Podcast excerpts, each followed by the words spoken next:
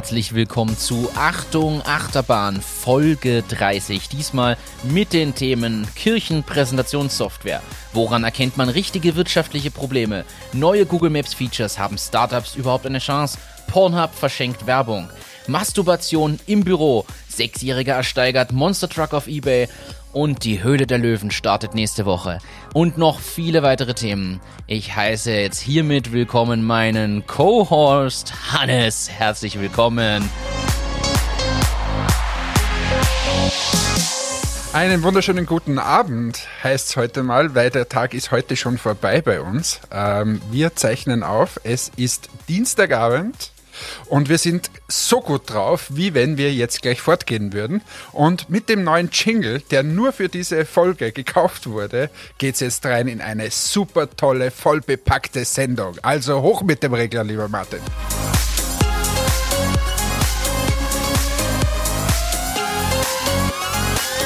Achtung, Achterbahn, Bahn, Bahn, Bahn, Bahn, Bahn, Bahn.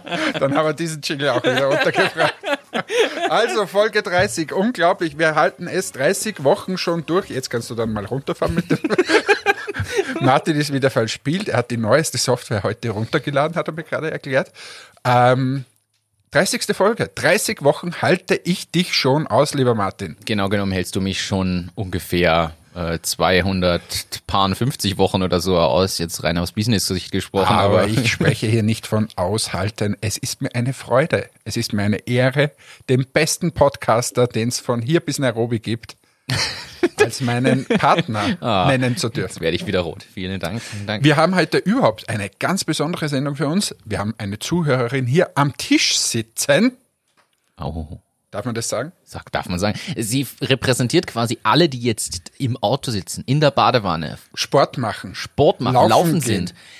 Am Strand liegen, am Pool. Wir haben Fotos gekriegt. Es war wirklich, also ich es bin ein bisschen neidisch. Ich bin ein bisschen neidisch.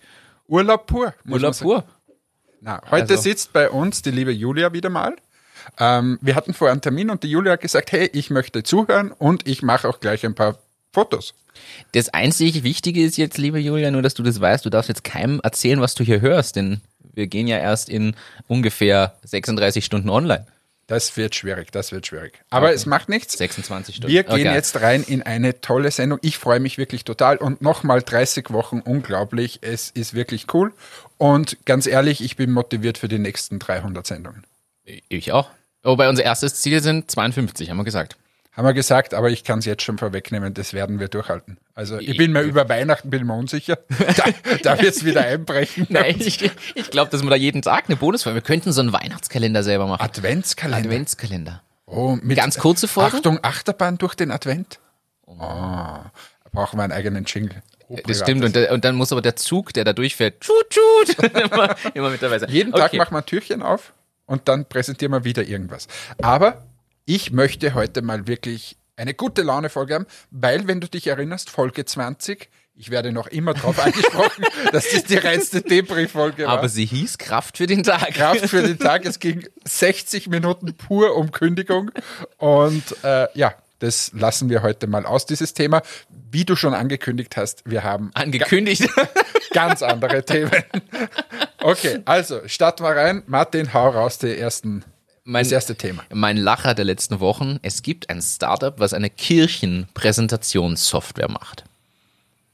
Ja, was mache ich da? Es ist, ist es in der Kirche? Wo wird in der Kirche präsentiert? Entweder gibt es in der Kirche immer so ein Licht, wo dann, wo das Gotteslob die Nummer angesagt wird. Gibt es in Deutschland auch? Ich weiß, was du meinst. Da, da, ich kenne mich mit Kirche leider da, zu wenig aus. Als ja, aber da, da steht so zum Beispiel 325 und da musst du in dem Gotteslob Liederbuch Damit 325 du mitsingen kannst quasi. und dann kannst du mitsingen. Ähm, das gibt's oder sehr schlecht gemachte PowerPoint-Präsentationen, die so auf einem noch schlechteren Beamer und einer Leinwand aufgestellt werden und dann werden noch, noch schlechtere Bilder gezeigt. Oh, Ist das gemeint? Ich glaube, dass, so wie ich die Website verstanden habe, geht es in diese Richtung und sie werben aber auch damit, man soll einfach alte Fernseher, die man rumliegen hat, quasi zu einem modernen Präsentationstool machen, Ah, der, dieses ist kein Witz. Stell dir, vor, so stell dir vor, die Pfarrersköchin holt den Röhrenfernseher hervor. Und, Der Gedanke ist, dass du quasi aktuelle Kircheninfos anzeigst, so eine Art schwarzes Brett für die Kirche zum Beispiel oder Ah. so Bilderpräsentationen passend zu bestimmten Anlässen und Events. Ja, aber oder, oder die, die, die Sterbeanzeige. Trauerfälle. Das ist, ähm, haben wir vielleicht Geburten. haben wir dann eine neue Zielgruppe für Presono? Ist ja, ist ja nicht so dynamisch.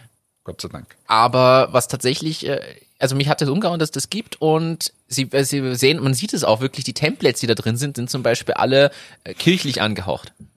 Wie Jesus. Also, tatsächlich mit Kreuzen und in der Farbgebung und, und lauter so Motive Ja, damit. da wieder eine, eine Steilvorlage für Presono. Da gibt's neue Zielgruppen, die du erschließen musst. Ich schick mal den Sales los. Michi, los geht's. 500 Kirchen im nächsten Jahr. Ja, fand ich, war jedenfalls mein Highlight. War jedenfalls mein Highlight. Aber apropos Präsentationssoftware. Was ist denn da passiert, lieber Martin? Was ist denn da passiert? Meinst du die Software, deren Beta-Zugang du mir gestern geschickt hast, vorgestern? Äh, da haben wir doch mal ein Äuglein drauf geworfen. Also für alle, die es nicht wissen. Äh, der Martin äh, ist ja Geschäftsführer von einer Präsentationssoftwarefirma. Ich habe da auch ein bisschen meine Finger im Spiel gehabt. Und äh, was willst du sagen? Habe nichts, gar nichts. Und äh, da gibt's ein Startup aus Deutschland, das zwei, drei Euro eingesammelt hat und seit zweieinhalb Jahren ankündigt, was sie alles machen. Und da staunten wir nicht schlecht, wie wir so ein paar Features, die wir uns so ausgedacht haben über die letzten Jahre, da durchaus gut abgebildet wiedergefunden haben. Ich zitiere einen, der auch einen Zugang hatte. Wenn du Presono draufschreibst, dann wäre es Presono gewesen. Ja, na, wobei dann, wenn du dann mal fünf Minuten drin arbeitest, fehlen dir einfach ungefähr 100 Features. Ja, ja, Muss also man ist, ja, aber auch- ist ja auch für eine andere Zielgruppe, muss man auch ist sagen. absolut richtig. Also ja, was ist da denn los? Also ich freue mich, dass wir es endlich selber ausprobieren können, muss ich ehrlich gestehen, und endlich mal da in die Tiefe reinblicken können. Aber man muss ehrlich sagen, 50 Millionen aufgestellt. Also ich habe noch hohe Erwartungen, was da noch so kommt in den nächsten zwölf Monaten an zusätzlichen. Ja, aber Sachen. was, was ich gut finde, und das ist ja das Thema Copycat, was ich aufbringen wollte, das, ich finde es gut, wenn es Mitbewerb gibt, weil dann hast du die Möglichkeit auch von deren äh, Features, von deren Zugängen zum, zum Markt und so weiter zu lernen. Das ist ja bei Entmatics nichts anderes. Ähm, und das hat bis jetzt Presono gefällt, weil in Wahrheit hast du dich immer verglichen mit Prezi oder PowerPoint. Stimmt. ähm, und in 99 Prozent der Fälle wahrscheinlich PowerPoint. Ähm, und jetzt kommt da ein neuer Player ins Spiel und äh, wird spannend. Absolut. Also ich, ich bin wirklich, ich bin wirklich gespannt drauf. Man muss sagen, UI hat was. Also es ist einfach mal, es ist sehr verspielt für mich, aber es ist modern. Ich glaube, da steckt auch viel Arbeit und Zeit drin. Ja, manche Features hat man wiedererkannt. Ich bin, ich bin tatsächlich neugierig, was da noch passiert. Ich habe mir ja immer gefragt, das habe ich dir eh gesagt, ob die uns wirklich überhaupt am Schirm haben. Ja, das Lustige in der Umfrage, die sie da ausschicken, stehen wir ja nicht mal um. Richtig. Wobei, würden wir sie in eine Umfrage mit reinnehmen, muss man jetzt auch sagen, Ja, mittlerweile schon, vor zwei Jahren nicht. Ja, und die Umfrage, die sie ausgeschickt haben, ist ja schon trotzdem ein bisschen her. Oder haben sie die noch immer so drin? vor ein paar Wochen. Okay. Naja, wie auch immer, äh, kommen wir zu weiteren Themen. Und zwar, ich habe eine Frage aus der Community bekommen. Uh, das fängt gut an. Wieso fängt's an? Community. Ja, da, kommen, da kommen immer die spannenden Sachen, so die richtig So, spannenden. und ich würde dich jetzt investigativen. bitten, dass du den Jingle suchst, den wir schon sehr, sehr lange nicht mehr äh, hatten, Oh oh. wo das Wort Welt und Martin vorkommt. Meinst du den? Martin Yes. erklärt die Welt. Lieber Martin, ich habe die Frage bekommen, wann ist man eigentlich ein Startup, wann ist man kein Startup mehr? Gibt es da eine klare Definition? Es nennen sich schon verdammt viele Firmen, Unternehmen, Startups, sind es aber schon seit fünf bis zehn Jahren am Markt und so weiter.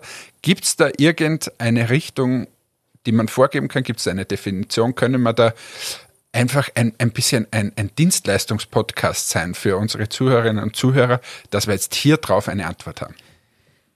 So, also. Äh, es gibt tatsächlich Definitionen, wobei die sind sehr unterschiedlich. Also sogar länderübergreifend unterschiedlich, muss man ehrlich sagen.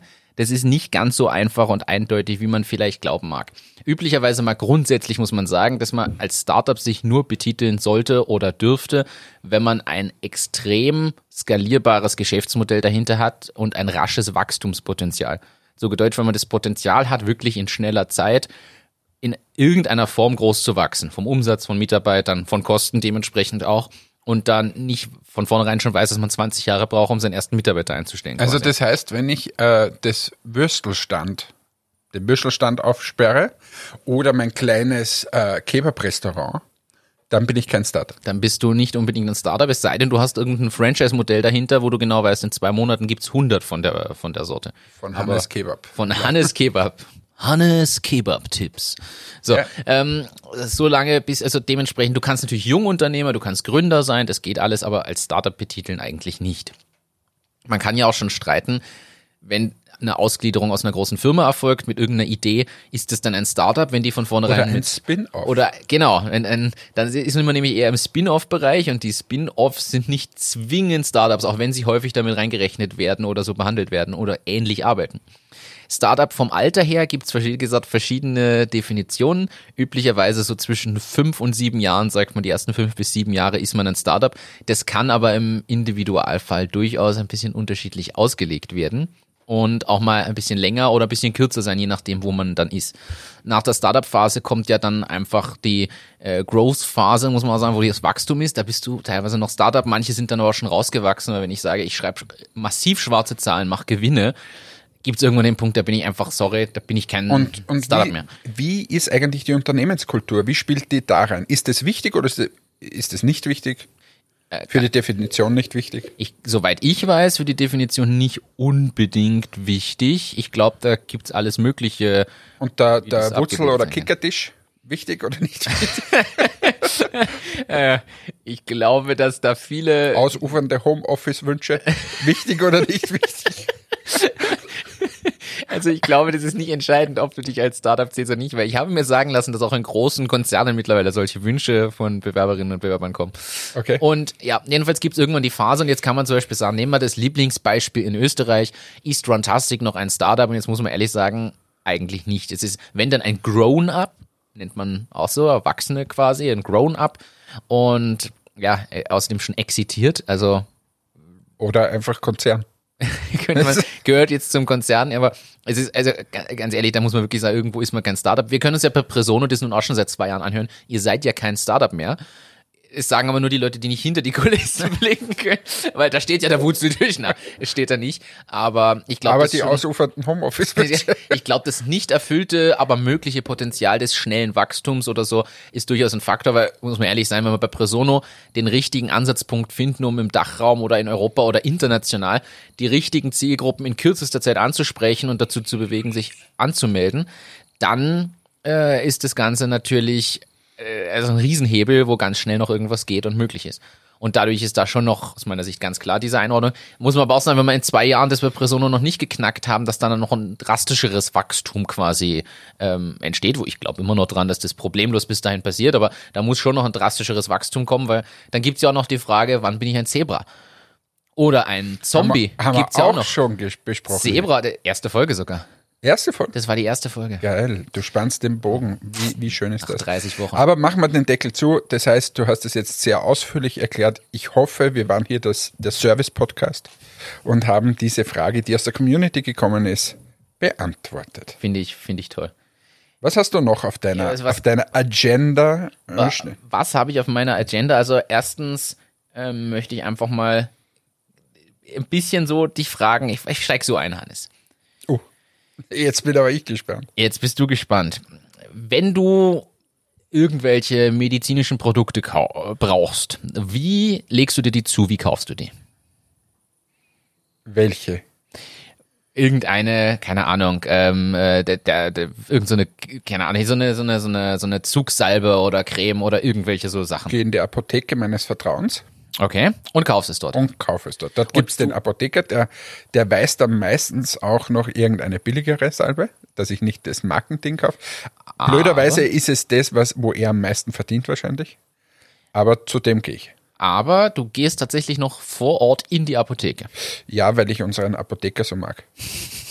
Okay, das ist, das ist vielleicht ein Argument, aber eine aktuelle Studie besagt, in Deutschland erfolgen 58 Prozent des gesamten Apothekenkonsums bereits online. Über Shop-Apotheke oder so. Da gibt's genau, da gibt's diese Online-Apotheken und da werden inzwischen jetzt durch Corona nochmal nach oben gegangen. Logisch, weil wer rennt in der Apotheke, wenn er Angst hat, sich anzustecken? Also jetzt äh, relativ frische Studie, Aber- 58 Prozent schon. Aber jetzt äh, was anderes. Jetzt, jetzt fällt mir gerade wieder ein anderes Thema ein. In Österreich laufen gerade Fernsehwerbungen und Plakatwerbungen und nicht von irgendwelchen Nahrungsergänzungsmitteln, sondern von sehr, sehr heiklen Themen wie Scheidentrockenheit, Scheidenflüssigkeit, Darmprobleme, äh, keine Ahnung, Ja. Verdauung, Stuhlgang ist zu hart und da Aber mit Riesenüberschriften Mit auf riesig- hinkengroßen Plakaten, ja? ja, genau. Also ist ja jetzt nicht so, dass da hinterm Berg gehalten wird. Also das wird auch immer mehr. Irgendwie versuchen, die direkter an die Zielgruppe zu kommen. Das war früher auch nicht so. Früher hast du vielleicht den festen Stuhlgang gehabt, bist zum Arzt gegangen und gesagt, was ist da los? Der sagt, gehen Sie in die Apotheke, holen Sie sich das und der Apotheker hat dich noch beraten. Aber dass du nicht auf ORF kurz vor, vor den Nachrichten irgendwie den Stuhlweichmacher äh, Ja, oder, ja, oder im Radio, die, der, der, der, wo, der, um, wo es um die Scheidenflora geht. Und Ja, genau. denkst Ja, oder Plakatwerbung. ja, das ist ja, ja, alles überall. da. Das ist ja wirklich eine gute Kampagne, muss man aber sagen, weil du, wir sprechen jetzt gerade über alle Kanäle, die man irgendwie ausspielen kann. Fehlt nur noch das Online-Banner. Nein, ist wirklich gut gemacht, aber ich, ich wollte das ja nur einbringen. Die gehen immer mehr zum Endkunden. Und warum machen sie das, wenn man jetzt da ein bisschen nachdenkt? Wenn das Online-Verhalten so ist, dann hast du dazwischen keine, keine Gatekeeper mehr, keine Erklärer mehr. Wenn du das Thema hast, dass dein Stuhlgang zu hart ist, zum Beispiel, wie, wie, wie, wie bestellst du dann bei Shop Apotheke, wenn du nicht weißt, was du jetzt kaufen hast? Aspirin ist einfach, aber wenn du so Spezialprobleme hast und wahrscheinlich gerade deswegen sind es diese Themen, die so anrüchig sind oder über die man nicht gerne spricht, weil bei einer Kopfschmerztablette weiß man ungefähr, was man da braucht, aber bei so solchen Themen sicher nicht. Ist richtig. Es ist ja Wahnsinn, wie wir das da. Aber wir sollten jetzt hier nicht da Intim-Podcast werden. Was? Na, gar nicht. Da, du hast eh noch genug Aber- Themen. Aber ich? Du hast mir vorhin Themen genannt, also musst ehrlich sagen, da, da kommen dann noch spannende Dinge auf. Aber ja, Apothe jedenfalls, Apothekengeschäft online und das wandelt sich und die Frage ist, braucht es noch die ganzen Apotheken später, weil die satteln ja nicht um. Das Spannende ist ja, da gibt's ja jetzt quasi eine Online-Apotheke, die zusätzlich gekommen Ja, ist. aber und du musst ja schon sagen, da, die Apotheke, die, die gibt ja nicht nur die Aspirin oder diese frei zugänglichen Sachen, sondern da geht's ja schon ein bisschen um, um härteren kriegst du in der Online-Sache jetzt aber auch, wenn du den Nachweis bringst. Wie? Du Wie kannst dein? Rezept irgendwie wie einreichen online und dann wird dir auch dieses Zeug zugeschickt. Okay.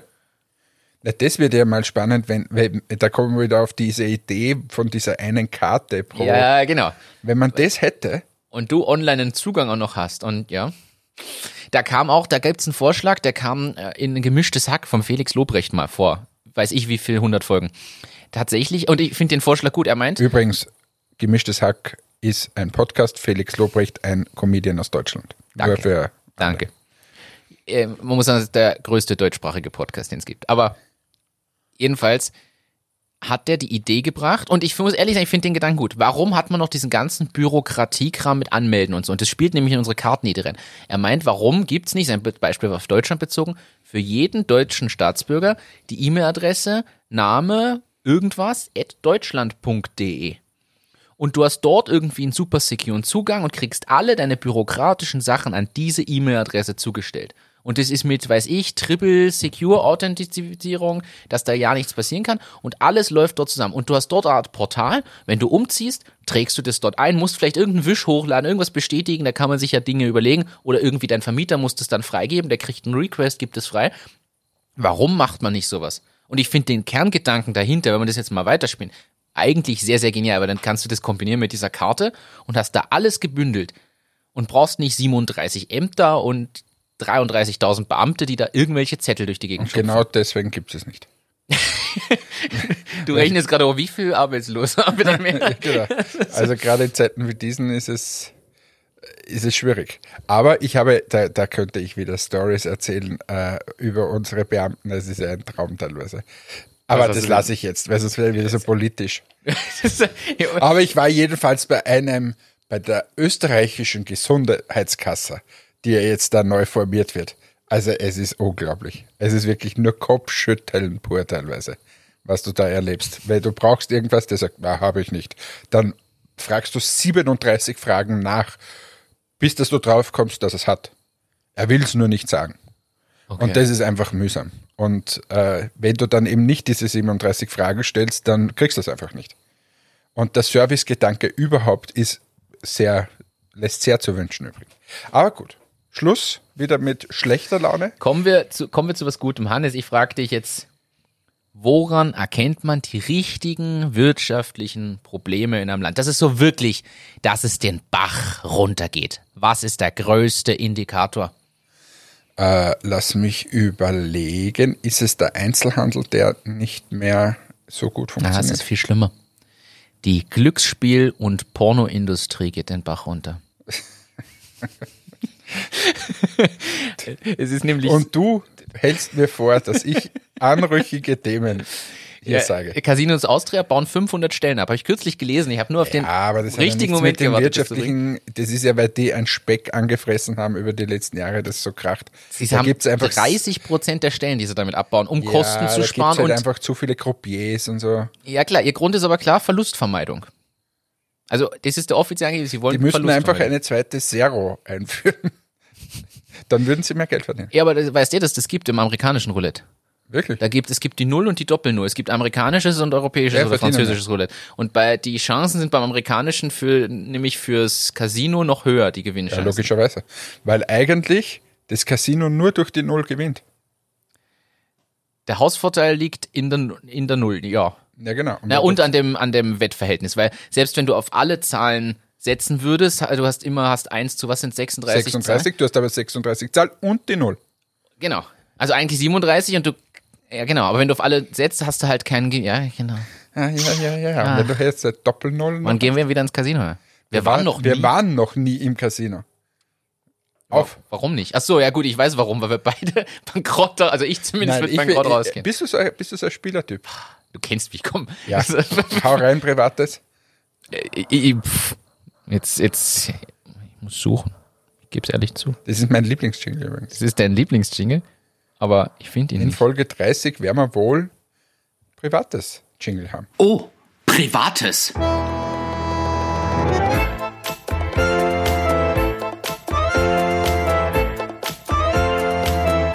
Hm, Privates. Martin leckt das Mikrofon ab. okay, aber private Frage, welcher Spielertyp bist du?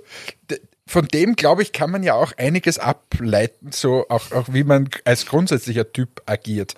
Das heißt, du bist einer, ich kenne dich ja gut, aber ich versuche es mal ein bisschen zu beschreiben. Du gehst da rein, holst dir deine 25 Euro Jetons, der erste Weg ist mal alles auf eine Zahl, alles verloren. und dann gehst du zum Nachkaufen, sagst, naja, so oft bin ich hier nicht da, gib mir mal 500. Hast dann da die großen Chips und dann gehst Lege du mal, ich wieder alles auf eine. legst du alles auf eine Zahl und sagst, ja, ist nicht so gut gegangen, probieren wir es nochmal. Nein, es ist tatsächlich nicht ganz so. Ähm, Aber du bist sehr bin- risikoaffin. bin sehr risikoaffin. Du kennst mich aber auch gut genug, dass du weißt, ich beschäftige mich mit Themen. Also ich habe sowohl ein Roulette-Buch daheim, ein ziemlich dickes und mich mit Roulette beschäftigt und den verschiedenen Setzstrategien. Du bist Deutscher. und ähm, ich habe auch zum Beispiel ein Buch über das Thema Kartenzählen, habe mich intensiv auch mit Online-Tutorials und diesem Buch mit Kartenzählen beschäftigt und es sogar in Online-Casinos ausprobiert und geübt und da gibt's so gratis Spielmodi, wo du das üben kannst und so. Und aber jetzt online, wo einer ein Dealer wirklich spielt, also jetzt nicht, wo es automatisiert ist, weil das ist scheiße, Entschuldigung, aber sondern wo ein Dealer wirklich echte Karten, ja, wurscht.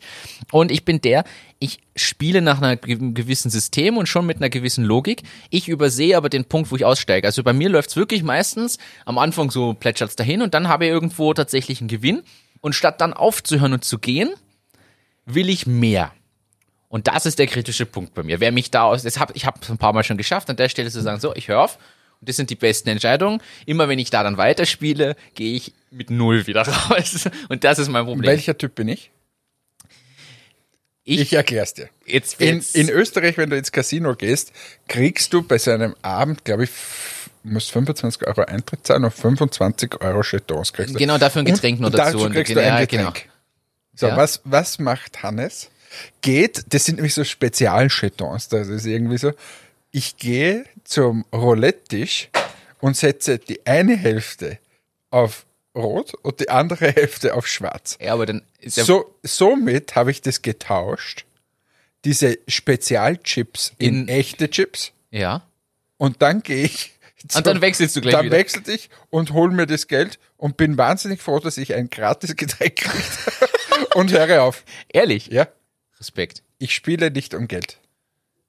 Ich habe das überhaupt noch nie so wirklich gemacht. Im Studium vielleicht mal 10 Euro für so ein Pokerturnier oder irgend sowas. Aber ich würde nie um Geld spielen. Okay.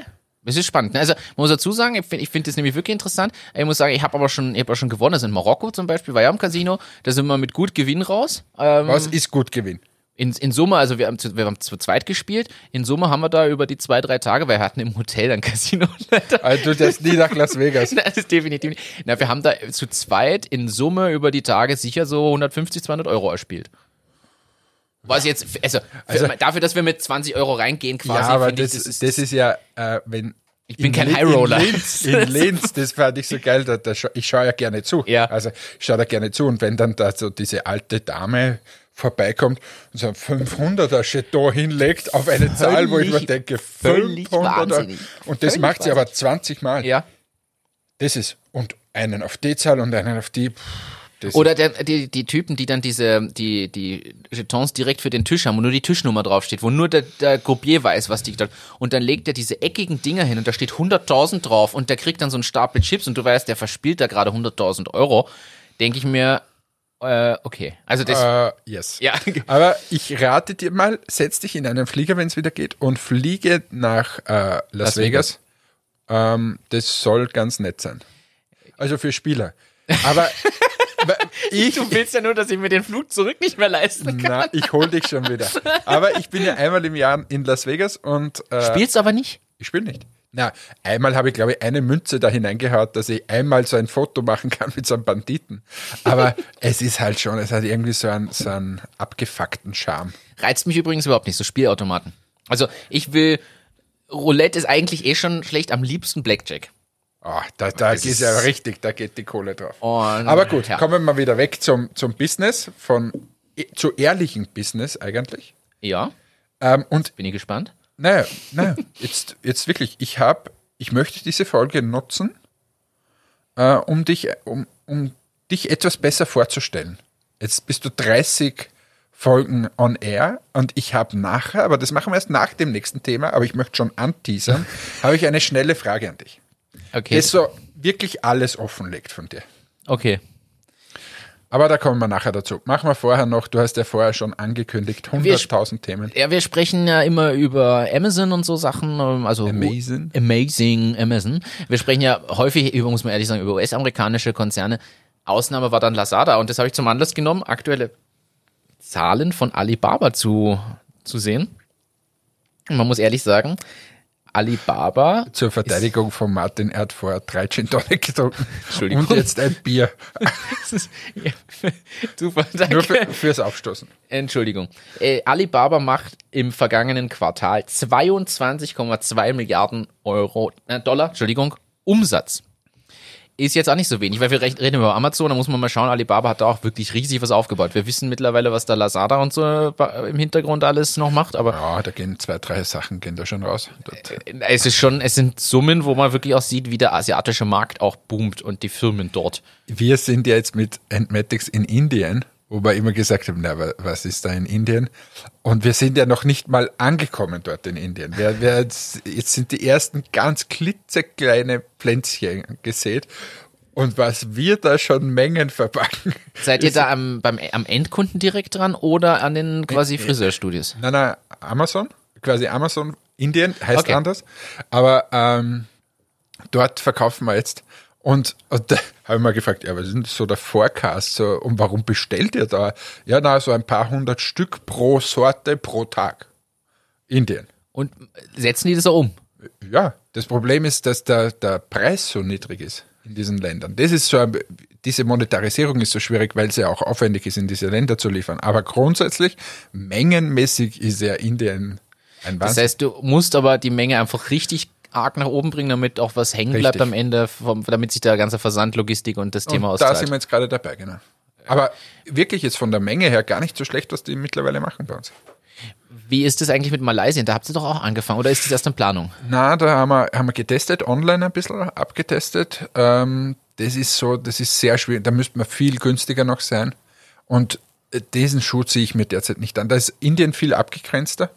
Aber Malaysia ist ja nicht nur Malaysia, sondern wäre Südostasien alles und, und das ist mir zu aufwendig derzeit. Ich konzentriere mich eher auf meine Kernmärkte und probiere spotmäßig solche Sachen aus. Malaysia habe ich gesehen, dass es zu schwierig ist. Da müsste man viel zu viel investieren, dass man Okay. kurzfristig Erfolge hat. In Indien ist es mega mühsam, dass du mal registriert wirst. Aber wenn du registriert bist, dann gehen unglaubliche Mengen. Heißt noch nicht, dass du wahnsinnig viel verdienst, aber die Mengen treibst du äh, nach oben. Und, und so versuche ich spotmäßig zu lernen, ohne den Fokus in meinen Kernmärkten zu verlieren. Ich habe da aber eigentlich eine Frage, muss ich ehrlich gestehen, die, die passt in eine super Kategorie. Step by step legst du los. Step by step machst du es groß. Und zwar jetzt wirklich ernst gemeinte Frage, ist überhaupt nicht abgesprochen. Äh, wie machten ihr das mit dem, äh, der Preisfindung für verschiedene Länder? Zum Beispiel gibt's ja den Big Mac Index. Ich weiß nicht, ob du den kennst. Das ist ja Soll der, ich Ihnen erklären? Bitte erklär's und dann erklär mal, wie ihr die Preisfindung international macht. Dann kann man sich wahrscheinlich was mitnehmen, weil wenn man international ein. Produkt hat, kann man sich da vielleicht was abschauen. Ja, aber es ist sehr ähnlich. Bei mir heißt er übrigens nicht Big Mac Index, sondern Wheat Index. Gibt's den aus? Also nennt Na, ihr, den habe ich so? gemacht, Ah, ähm, weil äh, der Big Mac Index ist folgendes, der zeigt quasi an, oder der, der gibt den Preis des Big Macs in den einzelnen Ländern an und äh, daraus kann man sich ableiten, wie sozusagen die Wirtschaftsleistung ist. Das heißt, in einem Land kostet der Big Mac 4 Dollar, im anderen kostet er 2,50 Dollar, im dritten kostet er nur 1,50 Dollar und so kannst du dann viele wirtschaftliche Parameter ableiten. Und äh, ich kenne diesen Big Mac Index, weil warum ist der so toll? Weil der Big Mac auf der ganzen Welt gleich schmeckt und gleiche Inhaltsstoffe hat. Und ich habe dasselbe gemacht mit Wheat. Das heißt, ich habe mir den Wheat ist der größte Konkurrent, Enthaarungsstreifen, habe dort ein Produkt genommen, nämlich für Gesicht, äh, und habe dieses Produkt für die ganze Welt analysiert. Das heißt, ich habe mir angesehen, was ist der Preis in äh, Indien, was ist der Preis in Amerika und so weiter. Und das mache ich nach wie vor in jedem Land, sehe ich mir an, was ist das Pricing von diesem Produkt und von dem leitest du ab? leite ich mein Pricing ab und dann schaue ich, ob es sich bei uns ausgeht oder nicht. Okay. Weil die sind natürlich viel globaler, eben auch noch viel besser und so weiter und die wissen ganz genau, was dort möglich ist und was nicht. Und diese Möglichkeiten hätte ich nicht und darum orientiere ich mich dran und habe quasi sowas ähnliches wie den Big Mac Index bei uns etabliert. Es ist eigentlich so eine Art Branchenindex, den du dir Genau. geschaffen hast. Und du würdest also auch jedem raten, der vielleicht so ein internationales Produkt irgendwie hat, Absolut. dass er sich in der Branche einen anderen großen Player sucht und dort Marktführer, Marktführer möglichst, der auf der ganzen Welt vertreten ist, ist immer super. Und dann kannst du das machen. Glaubst du zum Beispiel, spiel, spielen wir das Beispiel durch, ich könnte mir eigentlich anschauen, was Microsoft für die Office 365 Lizenz verlangt in jedem Land Richtig. und auf der Basis das Presono Pricing festlegen. Richtig, genau.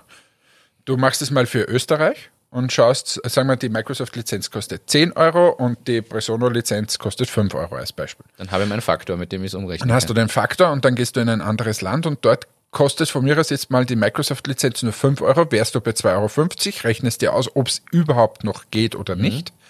Ähm, und wenn es nicht geht, dann schaust du dir an, ob du nicht auch auf die 5 Euro gehen kannst oder ist es realistisch oder nicht realistisch. Es gibt ja immer ein paar Faktoren noch dazu. Aber grundsätzlich müsstest du dann um 2,50 Euro dort anbieten und ja, Finde ich spannend. Jetzt natürlich die Warnung an alle, die ein Digital-Business machen. Äh, sollte man nicht, nicht, vielleicht nicht ganz so simpel rangehen, weil es gibt Mittel und Wege, dass man sich dann auf der ausländischen Seite registriert und dieselbe Lizenz für weniger nutzt. Aber Das ist nennt man ja dann bei den Produkten gibt's ja das auch, sogenannte Grauimporte. Das heißt, äh, ich, ich. Also ich bestelle mir jetzt in Indien Netmatics und verkaufe es hier wieder für ein paar Euro mehr weiter. genau, ähm, ist aber, da passen wir extrem drauf auf. Also das erste ist die Verpackung ganz anders ähm, und, und so weiter. Also es sind schon andere Parameter, du würdest das sofort wissen. Und, dazu wir kommen ja die, auch auch eure Liefer- und Versandkosten. Ihr seht ja auch, wohin geliefert und Kommt und, und. auch dazu und so weiter. Ja. Aber ist sicher ein Spannend. spannendes. Ich, ne, ich finde das nämlich wirklich einen guten Ansatz, wo man mal auch mal drüber nachdenken muss. ja? Voll cool. Aber jetzt habe ich, jetzt habe ich dir eine Kategorie geklaut. Du wolltest eigentlich auch was Ah, machen. jetzt mach noch was anderes. Jetzt mache ich noch was anderes. Du hast Geduld. Ich habe heute, ich bin immer geduldig. Elon Musk ist offiziell der viertreichste Mensch der Welt. Wer sind die anderen drei? Die anderen drei sind äh, Jeff Bezos, dann der gute Herr Gates. Ja, aber der hat jetzt bald kein Geld mehr, wenn er alle alle Impfungen durchführt. das werden wir noch sehen. Und äh, der Mark Zuckerberg. Zuckerberg ist Ja, der ist auch, die, die haben Zuckerberg und äh, Musk haben jetzt den vorigen, ich habe den Namen schon wieder vergessen, Da war doch immer dieser Carlos Slim oder wie der geheißen hat, der, der, dieser Telefonieanbieter. ja, die in sind jetzt jedenfalls Top 3 und 4. Mexiko. Sind jetzt Top 3 und 4. Und warum ist es so, muss man auch ehrlich sagen, die haben ja das Geld jetzt nicht bar in Koffern unbedingt zu Hause liegen. Warum ist es so? SpaceX hat eine Investmentrunde abgeschlossen und zwar haben sie 1,9 Milliarden US-Dollar aufgestellt. Investment, nicht Bewertung. Investment. Jetzt kann man sich vorstellen, da wird die Bewertung entsprechend hoch gewesen sein. Ich verlinke den Artikel, ich habe sie jetzt nicht im Kopf. Aber dadurch, dass die Bewertung natürlich hochgeschnellt ist, ist auch das Vermögen vom Elon Musk, das virtuelle Vermögen durch die, durch die Aktienanteile, äh, entsprechend nach oben gestellt. Cool. Also, Cool. von dem her, rein virtuell, Hannes, wenn ich jetzt, wenn ich jetzt für 100 Euro 0,001% von Entmatics kaufen würde, wärst du auf dem Papier wahrscheinlich einer der reichsten Österreicher. Weil die Bewertung der Firma dann scheinbar ja irrsinnig hoch ist. Ja, aber es mit 100 Euro wird es wahrscheinlich nicht reichen, glaube ich.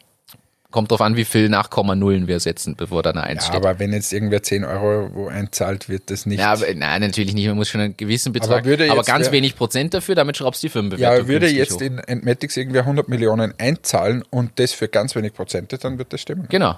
Du kannst ein Unicorn draus machen, theoretisch. Ja, ja wird jetzt.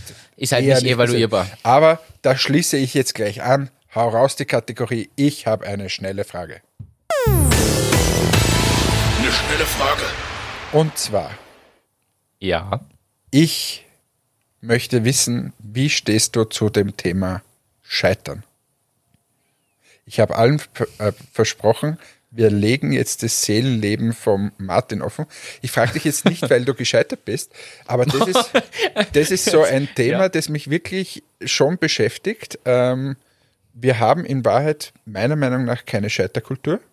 Und wenn jemand scheitert, dann ist er gleich der, der Böse. Und, und Haben wir mit Hans-Peter ja auch im Interview drüber haben wir mit. Hans-Peter gesprochen. Aber wie stehst du dazu? Es ist, also man will nicht scheitern. Also ich, ich beziehe es auf mich, ich will nicht scheitern. Das muss man ehrlich so sagen.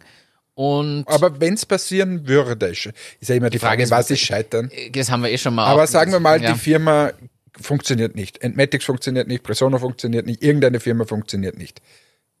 Was ist dann? Ist, wäre das für dich, was wäre das für dich? Wäre das ganz schlimm? Wäre das, äh, weiß nicht, siehst du es als Learning? Würde dich das noch mehr beflügeln, dass du noch was anderes machst? Ich glaube, ganz ehrlich, ich glaube, im ersten Moment wäre ich mal einfach fertig. Also wirklich traurig, fertig und mal deprimiert kurze Zeit. Aber ich glaube, das liegt einfach daran, dass man so viele Jahre und so viel harte Arbeit da reinsteckt. Da ist man, glaube ich, im ersten Moment und darf auch mal quasi der Boden unter den Füßen kurz weggerissen werden. Wir kennen eh den Moment, wo dir so ein Investment wegbricht, was dir zugesagt wurde in großer Höhe und so. Also wir haben das eh beide erlebt und wissen, wie sich allein der Moment anfühlt. Und ich glaube deswegen, dass das Gefühl im ersten Moment mal richtig bitter, also ich glaube, das darf auch so sein. Muss aber sagen, also aus heutiger Sicht, ich denke, ich wäre danach noch motivierter, was anderes aufzubauen und die Learnings aber mitzunehmen. Und wir haben eh schon mal über Fehler gesprochen, so unsere Top 3 Fehler oder so. Ich glaube, dass ich die wirklich vermeiden könnte und auch vermeiden wollen würde und das Wissen einfach mitnehme, was man da angesammelt hat. Weil in Wahrheit baut man sich eine Riesenkompetenz auf. Ich meine, wir bauen uns die Kompetenz auf, so einen Podcast zu machen. Also, Das ist eine riesengroße Kompetenz. aber ähm, ich möchte es trotzdem nicht. Ich muss ehrlich sagen, ich möchte, ich glaube, man tut sich mit dem Scheitern leichter, wenn man einmal schon wo zumindest einen Erfolg hatte. Also so einen richtigen, meine ich. Und man, die Frage ist, eifert man dem immer nur nach? Auch das haben wir mit dem Hans-Peter gesprochen. Rennt man immer dem größeren Ziel nach und realisiert gar nicht, dass man eh schon Erfolge hatte und stolz drauf sein kann? Für mich, ich würde jetzt nicht sagen, ich habe es geschafft, obwohl viele sagen, na, bist doch super, was du gemacht hast. Ich persönlich, egal was jetzt passiert, ich würde mich wirklich als gescheitert betrachten im ersten Moment. Ich würde dann aber mir die Motivation, glaube ich, nehmen, was anderes zu machen und was anderes aufzubauen und zu schaffen. Ist auch immer die Frage, was ist das Ziel? Weil vielleicht hast du ja dein Ziel eigentlich schon erreicht. Ist das Ziel, das Ziel immer nur der Exit? Oder ist das Ziel quasi zu einem kompletteren Unternehmer zu werden? Ja, oder ein Unternehmen dahin zu bringen, dass es von alleine rennt. Ja. Also das zum Beispiel würde ich bei mir als Ziel definieren. Ich möchte ein Unternehmen dahin brin- bringen, dass es einfach mal läuft. Und das the theoretisch, dass man sich selbst, eigentlich ist die, die Mission, glaube ich, sich selbst ersetzbar zu machen. Und jetzt kann man mal sagen, jeder ist ersetzbar. Ich glaube, die schwierigst zu ersetzenden Personen sind trotzdem die Gründer oder die federführenden Kräfte im Aufbau eines Unternehmens. Wenn das mal läuft, das sieht man ja auch, warum haben Riesenunternehmen CEO-Wechsel, Vorstandswechsel? Weil da das, das Rad an sich rennt. Das Rad. Habe ich 30 Wochen habe ich gebraucht, dass du es richtig aussprichst. Und ich glaube, dass es deswegen da funktioniert. Ich glaube, in einem Unternehmen von drei bis 20 Mitarbeitern oder auch mit 50 Mitarbeitern kann das noch richtig wehtun, wenn da der Gründer oder die Gründer, ich sage jetzt mal, wegbrechen oder so. Und deshalb glaube ich, für mich ist es ich habe dann nicht mehr das Gefühl, dass ich scheitern würde, selbst wenn es dann noch immer schief gehen kann. Aber ich glaube, in dem Moment, wo ich mich selbst ersetzbar gemacht habe und noch merke, es läuft komplett, egal ob ich aktiv mitwirke oder nicht. Jetzt muss man sagen, man braucht irgendwen, der die Vision hat und das langfristig weiter vorantreibt. Aber betrachtet man mal so ein halbes Jahr oder so, wo es einfach laufen würde, ohne dass man was tut, ich glaube, dann würde dann würde ich sagen, jetzt hat man es mal geschafft. Cool. Danke für diesen Einblick in deine Seele. Da kommen noch mehr Fragen. Ich fürchte mich schon vor Folge 40. Nein, nein, nein. Na, da kommen nicht mehr Fragen. Aber ich denke, auch das ist mal so ein ehrlicher Einblick, auch zu einem Thema, das jetzt vielleicht nicht ganz so lustig ist ähm, ist ja mal was Schönes. Das stimmt. Jetzt ist nur die Frage, wie schaffen wir jetzt die Überleitung zu, zu schwierigen Themen? Kein ich, Jingle, ich kein Nein, ich, ich, ich habe eine hab ne Idee, wie wir das machen. Ich habe nämlich noch ein ganz anderes Thema. Google Maps Features für Radfahrer. So, und jetzt haben alle wieder gute Laune durch den Jingle. Ja, das ist unser, unser wie heißt der? To the Beach oder Beach so? Party. Beach Party. Beach Party. der, die Beach Party, eigentlich ist es nicht Beach Party, wir sitzen wieder unter der Laube. Ich musste mir aber schon anhören, dass man Laube in Deutschland nicht so kennt. Oder Das stimmt aber nicht mal. Also zum Beispiel im ostdeutschen Raum gab es Laube oder auch die Datsche. die Datsche. Äh, es ist eine, für alle, die es vielleicht nicht wissen, ist eine Terrasse im Prinzip. Eine überdachte Terrasse. Ähm, ist jetzt nicht ganz so klein ausgefallen, muss man sagen. Winzig. Wir sitzen hier quasi auf zwei Quadratmetern zusammengefärcht. Ja, um, um das wirklich ehrlich unseren Zuhörern zu sagen, wir sitzen hier auf ungefähr 47 Quadratmetern. Das, das Betonierte ohne, ohne den Garten noch dazu. Ja, ohne den Garten. Und äh, unten ist jetzt die Feuerstelle, ist auch äh, fertig. Da, da fackelt Die Glut. die Glut. Und ähm, zudem eine kleine Beleuchtung hier überall. Der Rasen ist noch nicht. Der äh, wächst noch. Der wächst noch, den müssen wir noch äh, schauen, dass der noch besser Muss wächst. dran ziehen. Äh, ja, Dann wächst er schneller. Ich, das habe ich morgen vor. äh, na, aber also es ist kein Beach-Club hier, es ist eher. Müllviertler Garten. Aber es ist wunderschön geworden, tolle Atmosphäre. Für, ein, für einen Podcast um 22 Uhr perfekt, oder? Absolut. Ich möchte jetzt trotzdem die Google Maps Radfahrer-Story, äh, Radfahrer-Story erzählen. Und zwar, Google Maps bringt tatsächlich neue Features. Du kennst die Google Maps Planung. Du kannst ja einstellen, fährst du mit dem Fahrrad, mit dem Auto, gehst du zu Fuß, schwimmst du. Ich habe keine Ahnung, was da mittlerweile an Optionen alles gibt. Demnächst kommt wahrscheinlich noch E-Scooter fahren als Kategorie dazu. Jedenfalls kommen diese neuen Features da einfach mit rein. Zum Beispiel Ladestationen für E-Bikes, die angezeigt werden. Und diese Ladestationen werden quasi dann in der Google Maps Routenplanung für Fahrradfahrer mit angezeigt. Oder auch Stationen, wo man sich ein Fahrrad ausleihen kann. So Deutsch, gehe fünf Minuten zu Fuß, leih ein Fahrrad aus. Sowas wird mit integriert. Und ich habe mir dann die Frage gestellt, das ist jetzt eigentlich nur der Fakt an sich, aber haben Startups denn wirklich eine Chance gegen die großen Konzerne? Denn nehmen wir jetzt Bike Maps, kennen wir, die Gründer auch, äh, und die waren ja jetzt auch bei 2 Minuten, 2 Millionen und so. Solche Features nachzubauen oder mit, mit da zu integrieren in so ein groß genutztes Portal ist ja eigentlich ein leichtes für Google. Und da ist für mich die Frage, haben Startups tatsächlich noch eine Chance gegen solche Konzerne? Weil wenn Google jetzt beschließt, ach, wir machen da jetzt noch, keine Ahnung, spezielles Tracking mit beliebten Routen von Leuten mit Rennrad und dann gibt's noch die Kategorie Mountainbike mit dazu und keine Ahnung, dann wäre das ja für die ein leichtes. Und dann kannst du als Startup machen, was du willst, du wirst dann nicht dich durchsetzen können. Die Antwort ist de facto nein, du hast keine Chance. Weil, äh, ja, die haben so eine Übermacht ge gewonnen und das ist aber nicht nur dort. Starte ein soziales Netzwerk jetzt gerade. Das ist ja einfach unmöglich.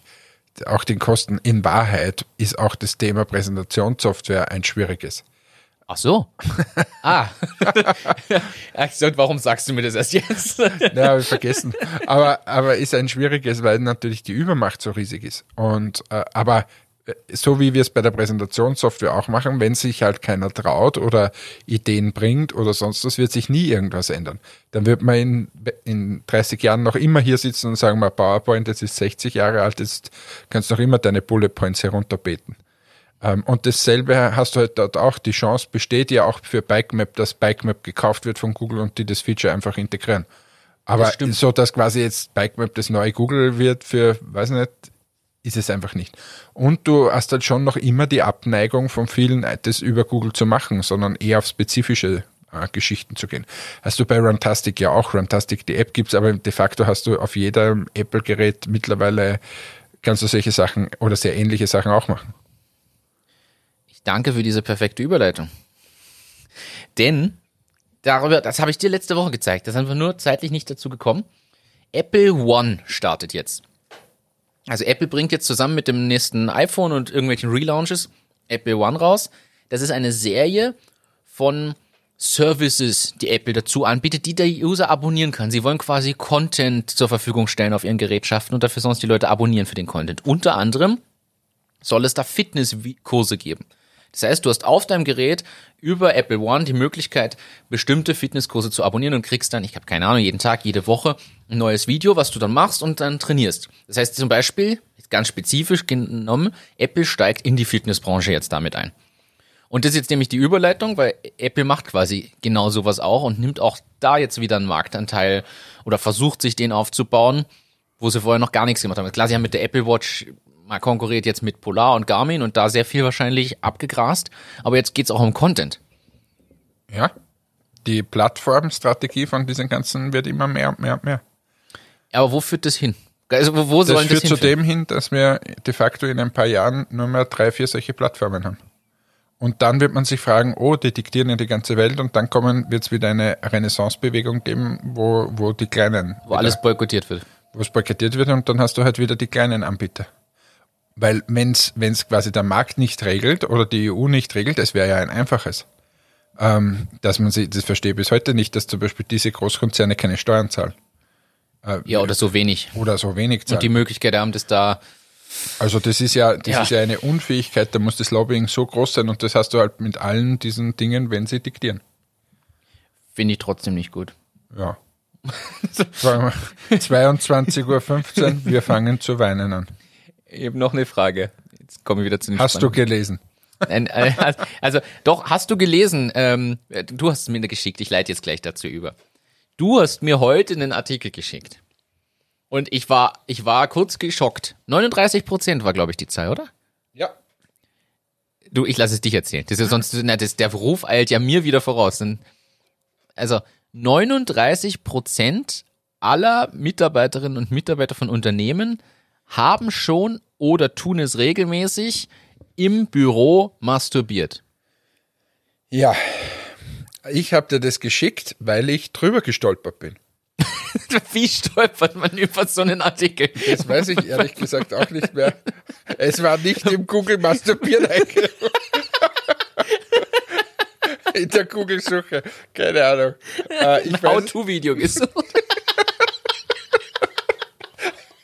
Entschuldigung. Jetzt müssen wir wegpiepsen. lass es drin, ist wurscht. Aber nein, habe ich nicht gesucht, um, um hier alle sagen. Ich, ich weiß es nicht mehr, wie ich da drüber gestolpert bin, aber ist doch ein geiler Fun-Fact, oder? Wenn 39% der Menschen schon mal masturbiert haben im Büro. Ich wäre noch nicht mal auf die Idee gekommen. Na, ich habe jetzt, ich hab, ich hab jetzt, du mir das heute geschickt hast, habe ich im Büro so durchgezählt und mir gedacht, okay, du, du, du.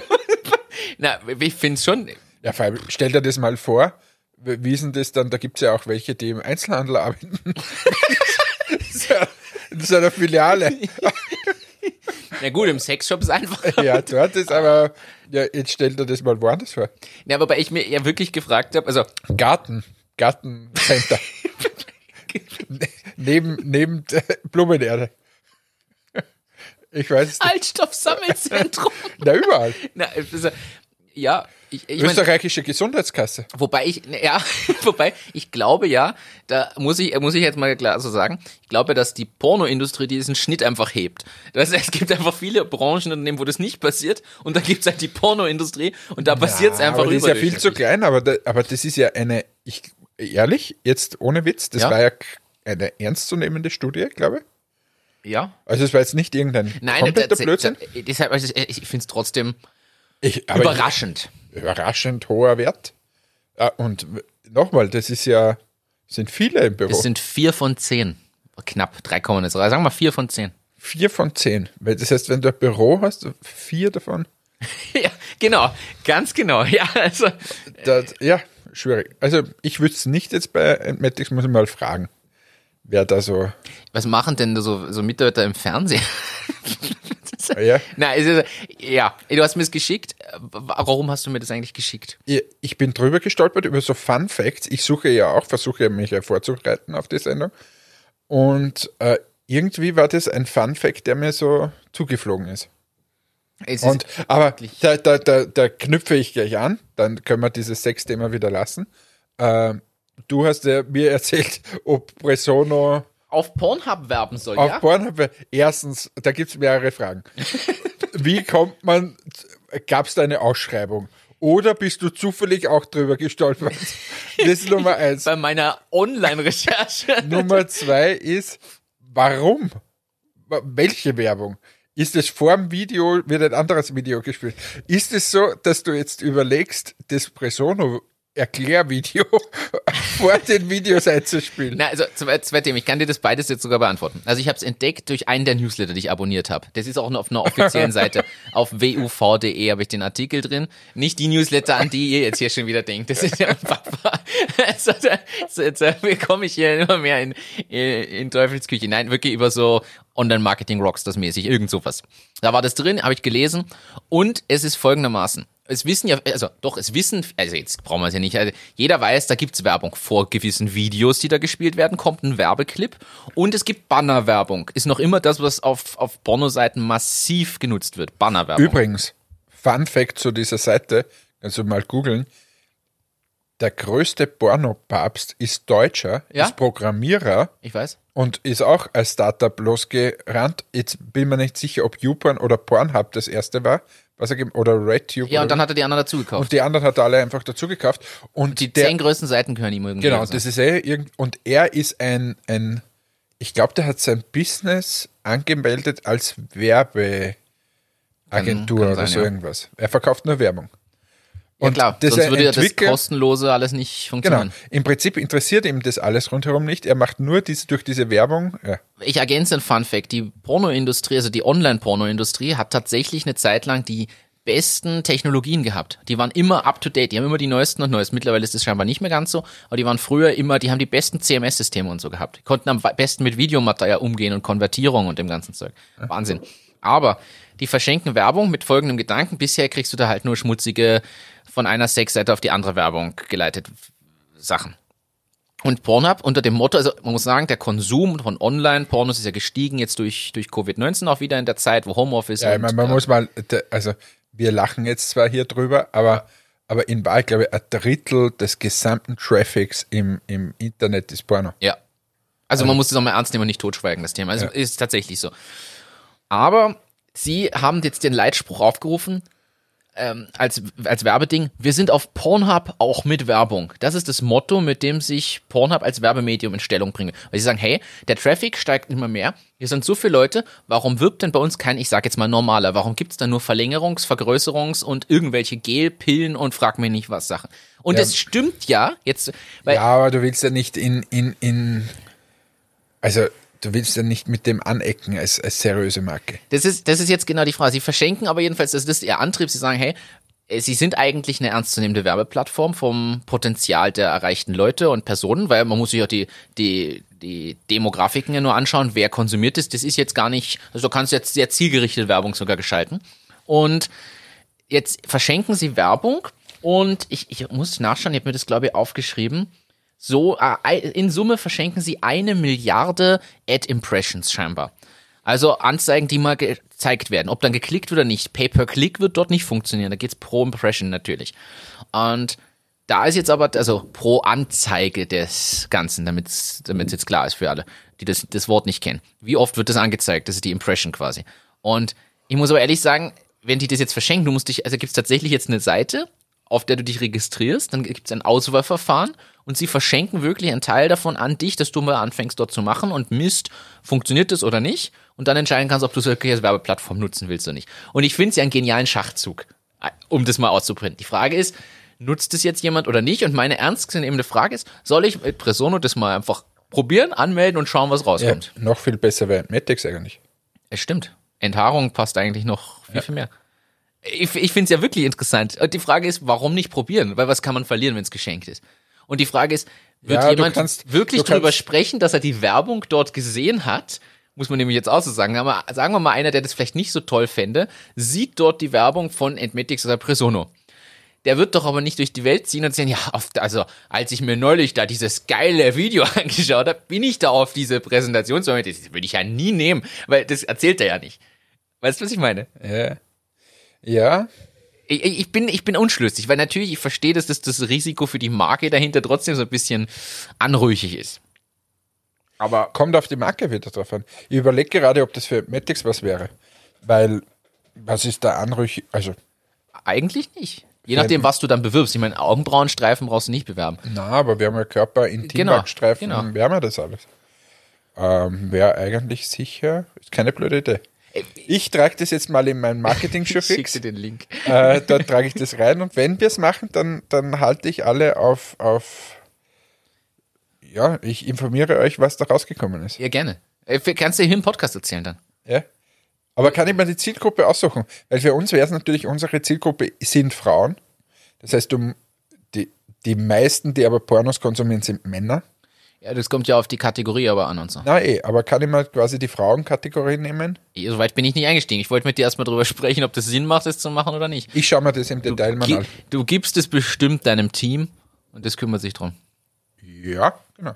Äh, Oder du machst es selber für Recher aus Recherchezwecken. Nein, bei uns wird das, solche Ideen, äh, das steht sogar in unserer äh, Stellenbeschreibung drinnen. Äh, es ist komplett egal, von wem die Idee kommt. Die beste Idee zählt und wir haben eine offene Unternehmenskultur, dass man sowas in einen, einen Showfix oder so aufbringt und sagt, hey, ich habe da gehört, ich habe da gesehen und dann wird kurz diskutiert, ob das alle gut oder schlecht finden und dann sagen wir so und jetzt probieren wir das und irgendwer nimmt sich darüber an, schaut sich das an und, und dann setzen wir es um. So ist der Aber bin ich gespannt. Bin ich gespannt, was da Aber möglich es ist eher, also auf der anderen Seite, die Zielgruppe für, für Personen wäre natürlich besser, weil sie lauter Männer sind. Habe ich mir nämlich auch überlegt. Ja, aber Aber wenn, dann muss das vielleicht auch lustig präsentieren in dieser Werbung. Weißt du, so, so äh, besorgst dir Presono. Hat einfach nur einen Download-Button. ja, aber, aber irgendwie schlecht präsentiert und das halt mit Porno irgendwie. Das, das stimmt. Ja. Oder äh, we- weißt du, dass ein ein Schönling reinkommt und zieht sich die Hose runter und auf einmal ist irgendwie so eine furchtbare Unterhose. Und dann, man kann sich besser präsentieren. Du bringst gerade Ideen für unseren Werbeclip, der Erwerbsläuft. Na gut, gehen wir wieder weg von diesem Thema. Ich habe noch was ganz Spannendes entdeckt, ganz neu heute auf Product Hunt. Im Newsletter von Product Hunt bin ich auch drin. Den habe ich jetzt gekriegt. Da ist was Cooles gelistet worden. Und zwar die Neural Cam Live mit dem Gesture Guard. So, jetzt denkt man sich, was ist das? Ist eine intelligente Kamerasoftware, die du für dein Smartphone oder auch dein Laptop nehmen kannst. Und das Teil ist so genial, das erkennt über AI, erkennt es bestimmte Dinge, die du tust oder machst oder was dargestellt ist. Du kannst beispielsweise dafür sorgen, dass dein, dass um deinen Kopf zum Beispiel alles weiter raus dann abgeblendet wird, falls du einen sch- unschönen Hintergrund hast oder so. Das ist noch das Simple. Was mir wirklich da, äh, was mir wirklich gefällt, ist dieser Gesture Guard. Der erkennt, wenn du zum Beispiel zum Kratzen an die Nase fasst und macht in der Zeit das Bild unscharf, sodass man dich nicht mehr so sieht. Und wenn die Hand wieder weggeht, wird es wieder scharf geschaltet. Oder wenn du irgendwie was komisches machst oder so, oder äh, dich juckst. Nase oder bohrst. Nase bohrst. Das erkennt das Ding und macht die Kamera in der Zeit unscharf. Was ich schon clever finde. Ich meine, sowas gehört, es muss wieder integriert werden in irgendeine andere Software später und so. Ich finde den Ansatz sehr charmant. Ja, ist ja Wahnsinn, wie das weitergeht. Der- Was möglich ist einfach. Also, Ja. Und wahrscheinlich lernt das Teil dann irgendwann Und wo, wo das eigentlich begonnen hat, ich, ich finde es ja immer noch spannend, wo, wo ist mir das letztens wieder untergekommen? Hat irgendwer in seinem Handy wieder irgendwas gesucht, irgendein ein Bild. Und ich zeige dann meistens den Leuten einfach diese, diese Picture Recognition Funktion, die, die Apple integriert hat.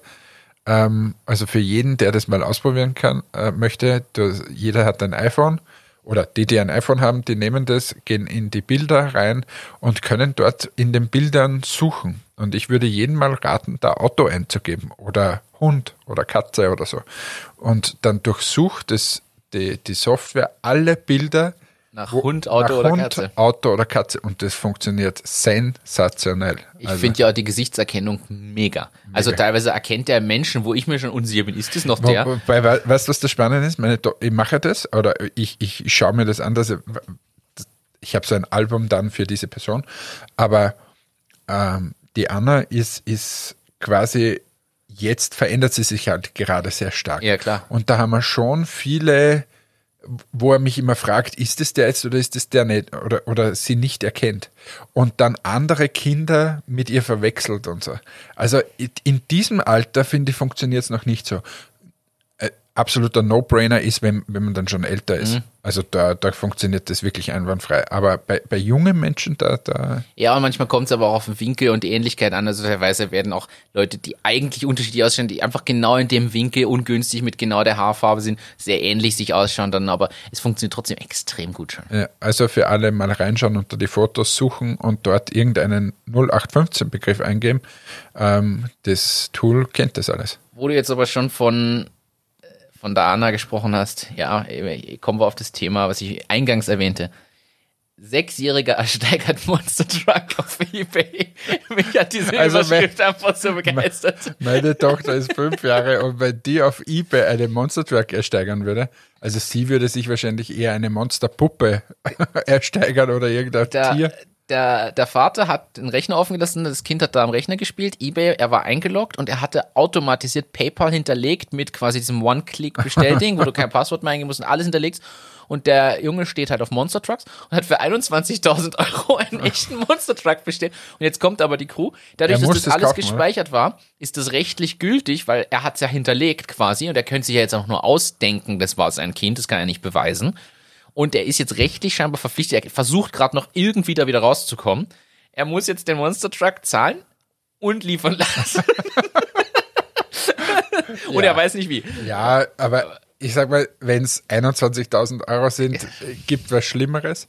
Ja, und dann verkauft man sonst wieder. Dann Worst verkaufst case. du wieder und dann hat das ein bisschen was gekostet. Aber wenn das jetzt sowas wäre, wo das ein Haus um, um 500.000, eine Million oder so, da bist du.